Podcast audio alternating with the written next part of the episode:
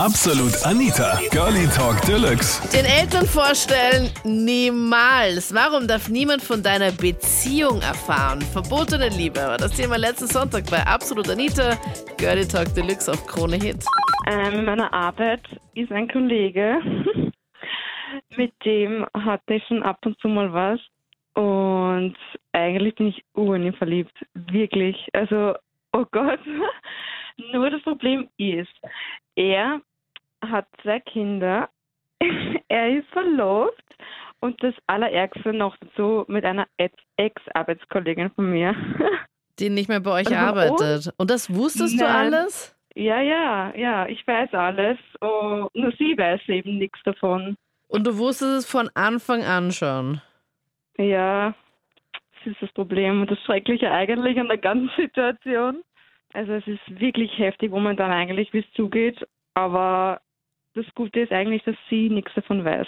Also wir hoffen, dass sie nichts davon weiß. Naja, also alles okay ist es eigentlich nicht, weil sie ist schon eigentlich Arsch von uns. Aber er kann sich eigentlich nicht trennen wegen den Kindern. Ja, also es ist wirklich ein Problem wegen den Kindern. Und er ist, glaube ich, auch hoffentlich in mich verliebt. Also ich denke schon. Nur er kann sich eben nicht trennen wegen den Kindern. Ja, hast du dir das jetzt irgendwie schon weiter überlegt? Ich meine, möchtest du, dass er sich mal trennt oder wie möchtest, wie möchtest du das in Zukunft machen? Oder findest du es okay so, wie es jetzt läuft und soll es einfach so weiterlaufen, wie es jetzt ist? Oder wie, wie hast du dir das Naja. gedacht?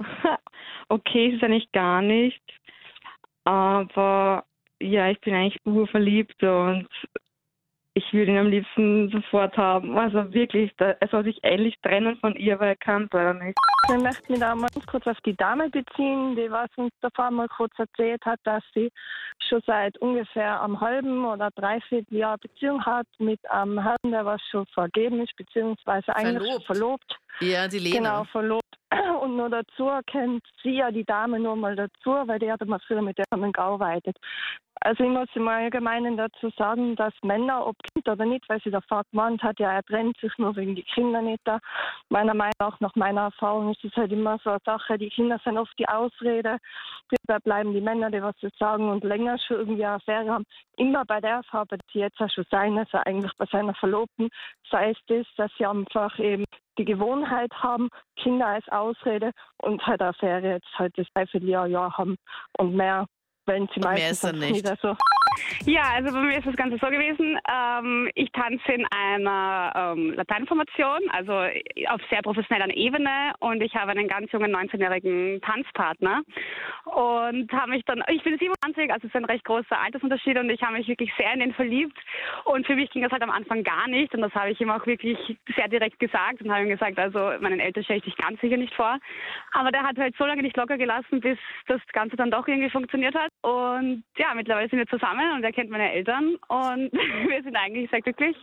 Und aus dieser verbotenen Liebe ist eigentlich wirklich Wie eine schön. ernste Liebe geworden. Voll nett mit Happy End, Ja. Theresa.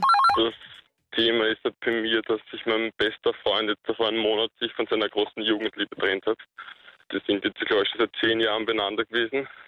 Und es ist halt bei ihm eigentlich das ganze Leben hat sich ja jetzt mal um 360 Grad gewendet. Und so jetzt schon die letzten vier Wochen in diesem Beziehungsbeef.